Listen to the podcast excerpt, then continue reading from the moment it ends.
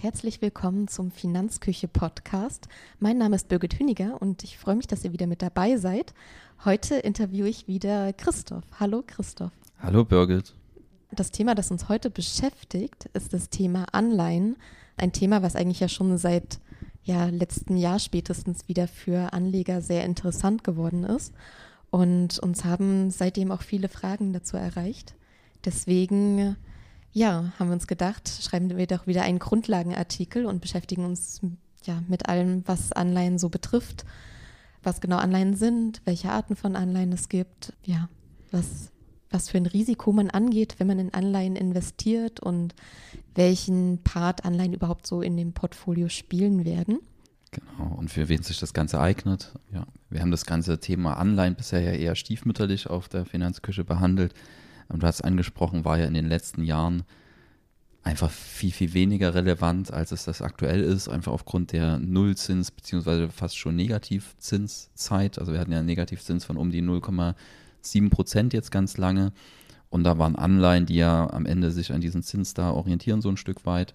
Ja, einfach nicht so interessant für, für Anleger und Anlegerinnen. Und mittlerweile erreichen uns auch von, ja, immer mal wieder Fragen zu Anleihen. Es wurden sich der ein oder andere Artikelbeitrag gewünscht hat auch gesagt, dass da mal was kommt. Jetzt war es ein, zwei Monate später, als wir das eigentlich wollten. Dafür Entschuldigung. Aber heute geht's los. Du hast angesprochen mit Grundlagen. Ähm, werden dann sicherlich noch den ein oder anderen vertiefenden ähm, Beitrag machen. Ich überlege sogar, ob ähm, wir wollen ja ein neues E-Book machen wollen. Das kommt auch wieder ein, zwei Monate später, als wir es eigentlich wollen. Ähm, ja, da überlege ich auch, ob wir Anleihen als Thema nehmen. Ja, gerne schreiben, wenn ihr ein E-Book zum Thema Anleihen wollt dann könnten wir das als Thema für das neue Finanzküche E-Book ähm, primär mit, mit aufnehmen. Genau. Ansonsten dann noch so ein paar andere Themen im Rennen. Dann schauen wir mal, wer es am Ende macht. Genau, heute geht erstmal wirklich um die Grundlagen, dass wir verstehen, was Anleihen sind und welche Funktionen sie haben. Deswegen erklär uns doch einfach mal, was sind Anleihen?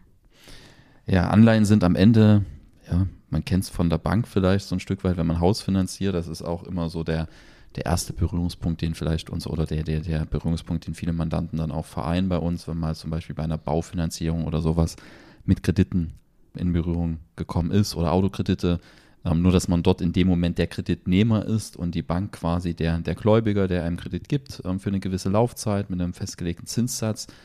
Und am Ende sind Anleihen auch nichts anderes als festverzinsliche Wertpapiere, eine Schuldverschreibung. Das bedeutet, über Anleihen kann ich zum Beispiel einem Unternehmen oder einem Staat einen Kredit zur Verfügung stellen und quasi hm, bin ich derjenige, der den Staat finanziert oder der ein Unternehmen finanziert.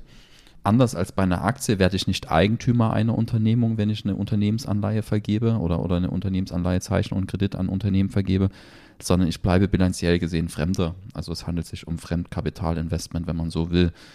Das bedeutet, im Insolvenzfall, wenn ein Unternehmen mal von der Bildfläche verschwindet, werde ich, wenn es nicht irgendwie eine Nachranganleihe ist, die irgendwie andere Ausgestaltungen hat, vorrangig mit entschädigt.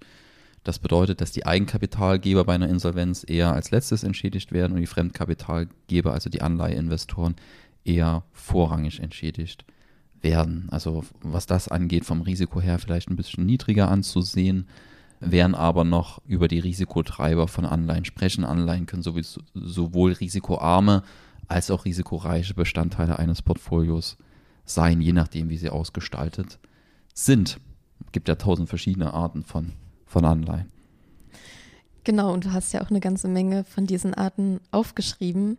Ähm, vielleicht kannst du einfach mal so ein paar Beispiele nennen, was es denn für Arten von Anleihen gibt, damit man sich das vorstellen kann, was da so die Unterschiede sind ja, verschiedene Arten von Anleihen. Die, die ganz klassischen, die einem dort in den Sinn kommen, sind sicherlich die Staatsanleihen. Da vergebe ich quasi Kredite an Staaten.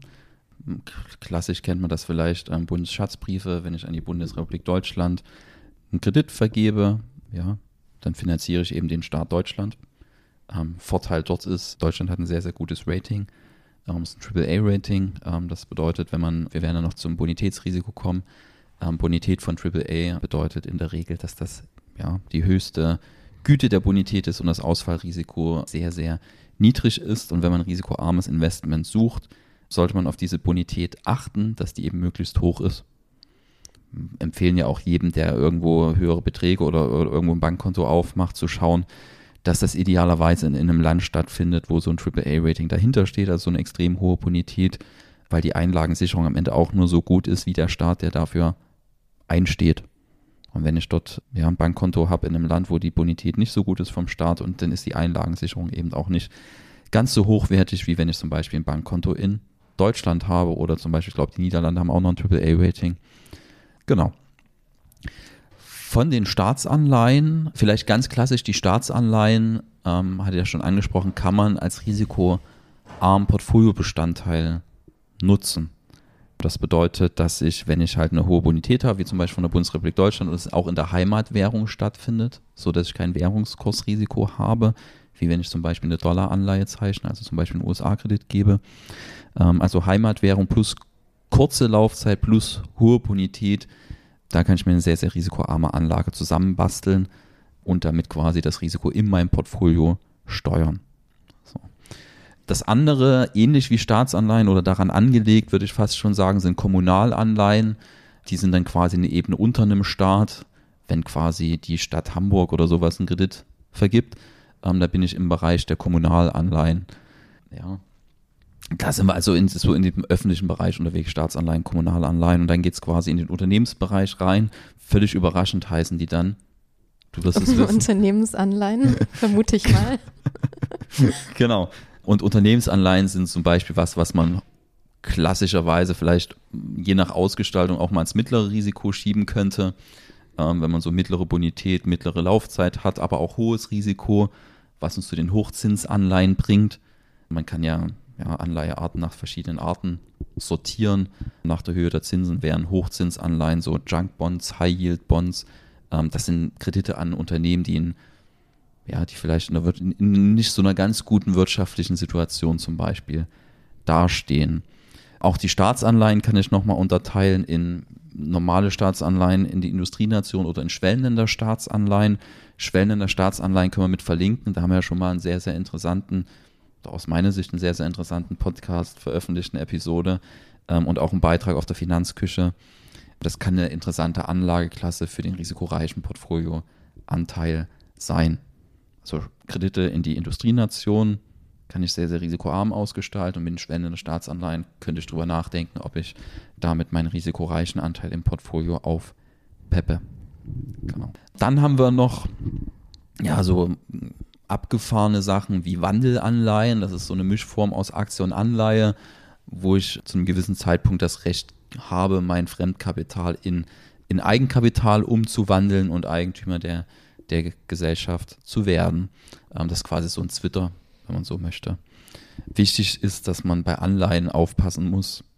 Sag mal, man könnte das ins mittlere Risiko schieben. Unternehmensanleihen haben zum Beispiel die unangenehmen Eigenschaften, dass sie sich in Krisenzeiten ähnlich verhalten wie Aktien der Unternehmungen, aber dafür langfristig weniger Ertrag bieten. Also bei Unternehmensanleihen sollte man ganz kritisch hinterfragen, welche Aufgabe die im Portfolio übernehmen und wie die ausgestaltet sind. Dann haben wir noch sowas wie inflationsgebundene Anleihen. Da können wir sicherlich vielleicht nochmal einen eigenen Beitrag drüber machen. Da kann man auch immer mal Fragen dazu. Ja, das sind die, ja, Ausgestaltung ist da quasi an die Inflationsentwicklung gekoppelt. Und ich kann halt, oder die Idee ist, dass ich bei steigender Inflation, dass eben die Anleihe dort einen gewissen Inflationsschutz bietet, weil vielleicht die Zinszahlungen etc. dort an den, an den Preisindex gekoppelt sind. So. Die verhalten sich aber auch nicht immer genauso, wie man das vielleicht möchte. Und ähm, ist ja auch immer, die, die, die Fragen kommen dann interessanterweise immer zu solchen Ausgestaltungen, wenn die Inflation dann schon hoch sind. Ähm, idealerweise bräuchte man ja das in dem Moment, wo die Inflation anspringt im Portfolio. Weil es auch, und das ist ein häufiges Missverständnis bei Anleihen, auch Anleihen können tagtäglich gekauft und verkauft werden, wenn ich einen Käufer finde. Also ich muss die nicht bis zur Fälligkeit halten. Genau, dann haben wir noch sowas wie Pfandbriefe. Also wir können hier tausende, ich würde mal äh, vielleicht die wichtigsten noch Pfandbriefe, das sind so ähm, ja von Banken, die dann, also wenn man an, an Bankfinanzierungen denkt, zum Beispiel von Häusern, Pfandbriefe sind dann zum Beispiel mit Immobilien ges gesichert. Also so, dass die Pfandbriefe eine sehr, sehr hohe Sicherheit mitbringen, weil wenn der Schuldner ausfällt, kann ich die Immobilie verwerten. Ich habe halt ein Pfand hinterlegt, wenn ich so möchte. Ja, Schwellen in der Staatsanleihen hat schon angesprochen. Interessant sind für mich noch zwei Sachen. Das sind einmal Katastrophenanleihen. Damit wurde ich zum ersten Mal konfrontiert, als ich am Versicherungslehrstuhl war, sogenannte Cat Bonds. Die werden von Versicherern zum Beispiel rausgegeben. Ja, da habe ich normal meine Zinszahlungen und die Tilgungsleistungen, die vereinbart sind. Und ein Problem habe ich als Gläubiger erst, wenn der Katastrophenfall, der dort mit versichert ist, eintritt, äh, weil dann können Zins- und Tilgungszahlungen ausgesetzt werden und im Zweifel habe ich einen Komplettverlust. Ja, also damit ist quasi wie eine Rückversicherung für die Versicherer, die dann eben damit quasi diese Anleihen für Risiken begeben, die sie nicht selber stemmen wollen oder können. Ähm, Beispiel, wenn dann tatsächlich ein Erdbeben kommt, dann kann es sein, dass ich mein Geld nicht zurückbekomme. Ähm, das war zum Beispiel ein Bereich, wo ja in der Niedrigzinsphase sich noch Anleger teilweise drauf gestürzt haben, weil man in dem, ja, in dem Bereich vielleicht noch den einen oder anderen Zins verdienen konnte. Ähm, da hatte man vielleicht schon das eine oder andere gelesen, aber ansonsten ist das eher ein unbekannterer Bereich für Privatanleger. Genau, und dann gibt es ähm, ein relativ neues Segment, wenn man so will, das sind die grünen Anleihen, wo eben Projekte quasi finanziert werden, die irgendwie einen grünen Anstrich haben oder nachhaltig sind. Genau, gibt es da mittlerweile auch Vorgaben von der EU und so weiter und so fort, welche Investments sich nachhaltig nennen dürfen und welche nicht. Das ist sicherlich ein Wachstumsmarkt. Genau. Ja, spannend. Katastrophenanleihen kannte ich bisher noch gar nicht. Dann wird es Zeit. Genau. Es gibt wohl nichts, was es nicht gibt. Ja, gibt wohl auch.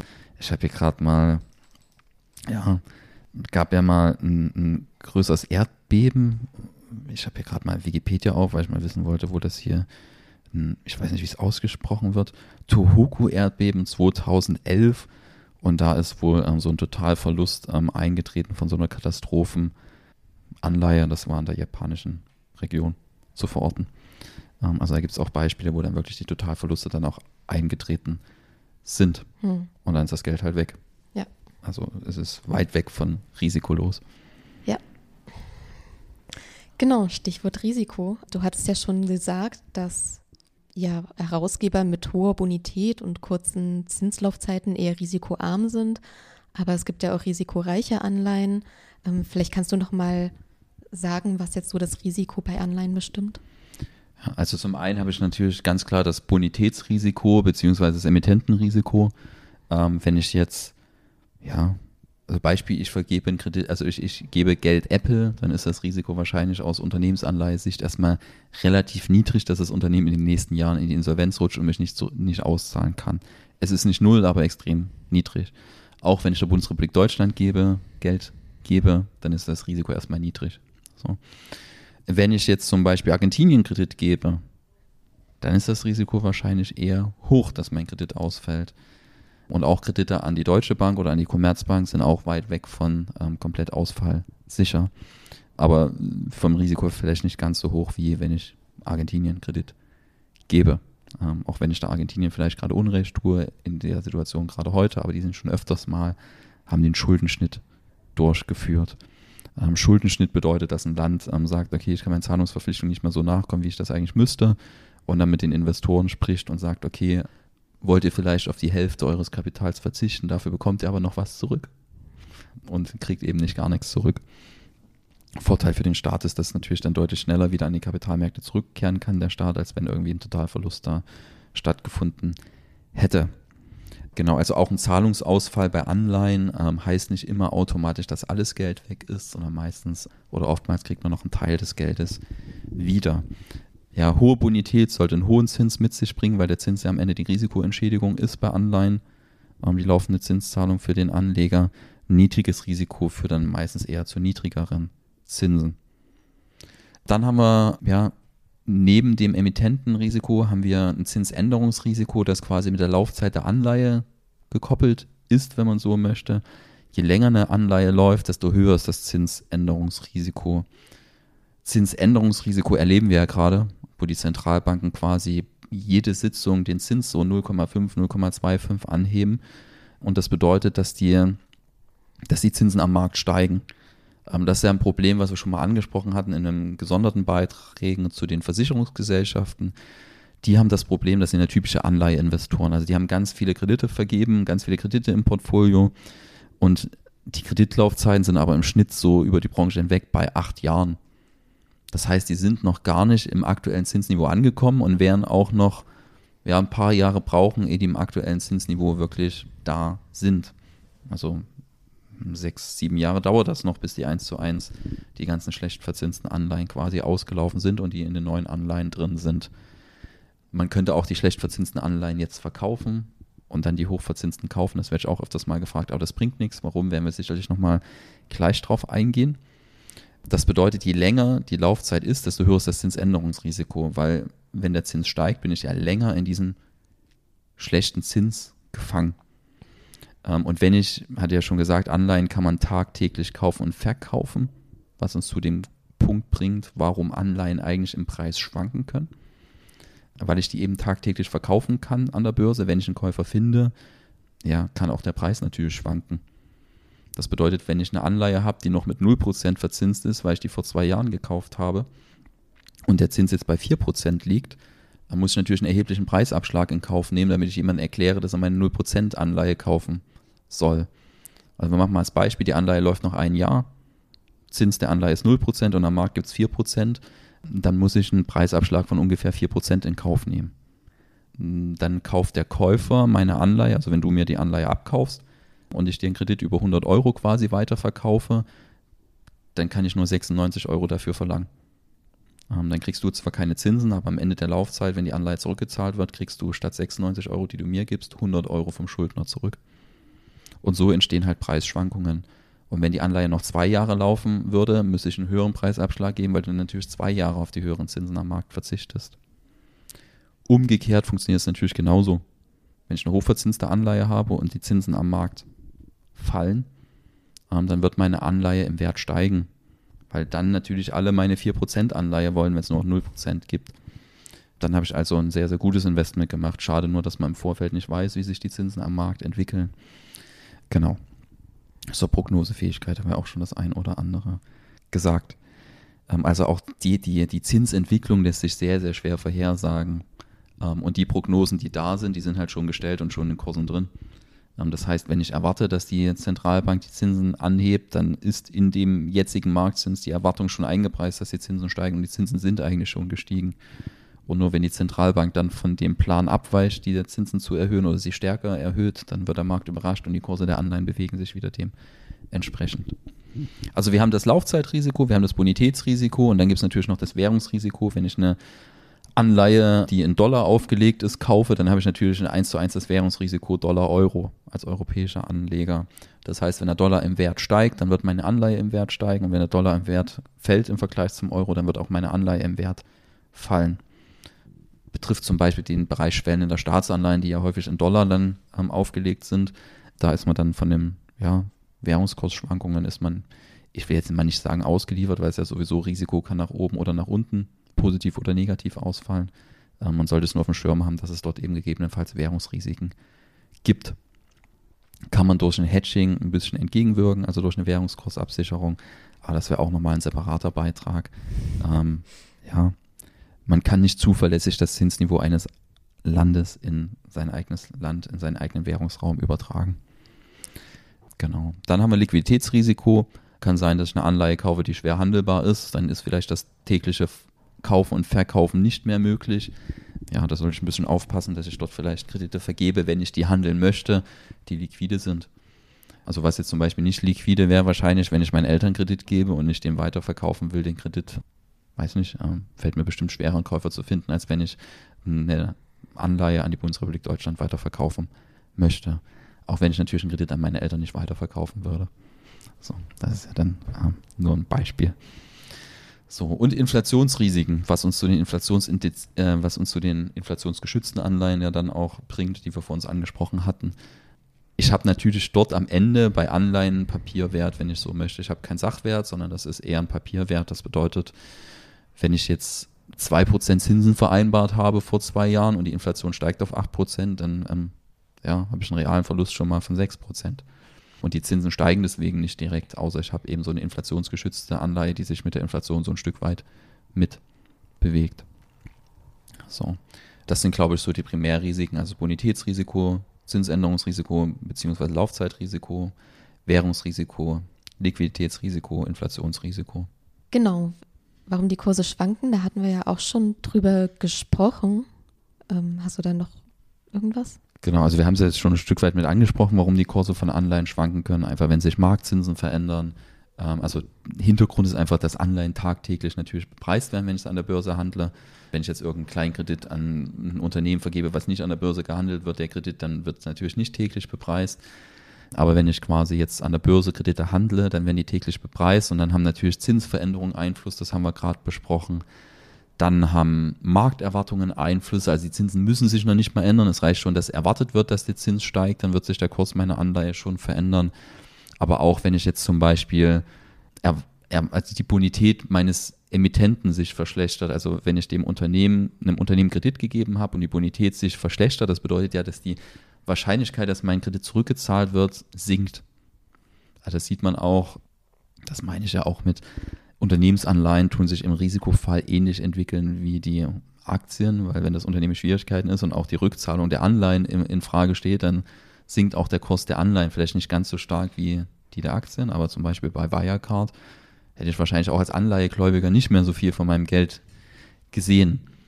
Ja, Angebot, Nachfrage will ich, gibt es viele, die quasi in einem Land Kredit geben wollen dann wird der Zins tendenziell niedriger ausfallen. Wenn es wenige gibt, die in einem Kreditland geben, äh, Kredit geben wollen, dann wird das Land höhere Zinsen bezahlen müssen. Deswegen sollte man sich auch bewusst sein, wenn wir zum Beispiel im Bereich der Schwellen in der Staatsanleihen unterwegs sind und über das Thema Nachhaltigkeit sprechen und ich Saudi-Arabien Kredit gebe, dann beeinflusse ich mit diesem Investment aktiv quasi den Zinssatz, den Saudi-Arabien zahlen muss, wenn es sich irgendwo verschuldet. So, das muss ich mir halt bewusst sein, wenn mir dort ähm, Menschenrechte etc wichtig sind, ohne das jetzt werten zu wollen. Wir sagen es nur jedem Mandanten mit und dann kann er sich entscheiden, ob er ein Investment machen will oder, oder nicht. Genau. Ansonsten ge gesamte wirtschaftliche Situation beeinflusst das Marktgeschehen. Wenn ich eine Rezession erwarte und im Unternehmensanleihebereich unterwegs bin, dann wird es natürlich auch negativen Folgen für meine Anleihen haben. Genauso kann es sein, dass wenn die Stimmung umschwingt, dass es positiver Einfluss auf die Kursentwicklung hat und auch globale Ereignisse. Also ich glaube nicht, dass die, ja, die, die, die Risikoaufschläge von Anleihen gesunken sind, als der Ukraine-Krieg losging, sondern es wird das Gegenteil passiert sein. Ähm, also gibt es ganz viele Faktoren, warum Anleihekurse schwanken können. Greifbarste ist sicherlich so Zinsveränderung, was ich gerade erklärt habe, wo man es auch relativ gut messen kann. Genau, das heißt, wir haben Anleihen mit hohem Risiko, mit niedrigem Risiko, mit hohen Zinsen und mit niedrigen Zinsen. Wie kann ich mir denn jetzt mit Anleihen dann überhaupt ein Portfolio basteln, beziehungsweise welche Funktionen übernehmen die Anleihen dann innerhalb eines Portfolios? Ähm, die, die Anspruchshaltung kann dort unterschiedlich sein. Wo wir es klassischerweise nutzen, ist A-Diversifikation. Das heißt, wir wollen damit eine zusätzliche Anlageklasse ins Portfolio mit reinbringen ähm, als Ausgleich zum Aktienmarktrisiko. Wenn ich innerhalb des Aktienmarkts streue, also Beispiel, ich habe die Schwellenländer Uni-Industrienation drin, habe ich immer noch in beiden Bereichen das Aktienrisiko drin. So habe nur unterschiedliche Regionen, die sich vielleicht unterschiedlich entwickeln, aber wenn ich dann zum Beispiel noch den Anleihemarkt mit reinnehme, habe ich nochmal eine komplett andere Anlageklasse mit im Portfolio drin. So, also das kann ein Anreiz sein, Anleihen mit ins Portfolio reinzunehmen und einen zusätzlichen Streuungsnutzen mit reinzubringen. Dann geht es einmal um das Thema Risikosteuerung, Kapitalerhalt. Das bedeutet, dass ich, hatte ich schon gesagt, so kurzlaufende Kredite, zum Beispiel an die Bundesrepublik Deutschland, wäre eher so der risikoarme Bereich vielleicht in einem Portfolio. Und damit kann ich eben diese extremen Schwankungen des Aktienmarktes ein Stück weit abfedern und eben das Risiko meines Portfolios einstellen.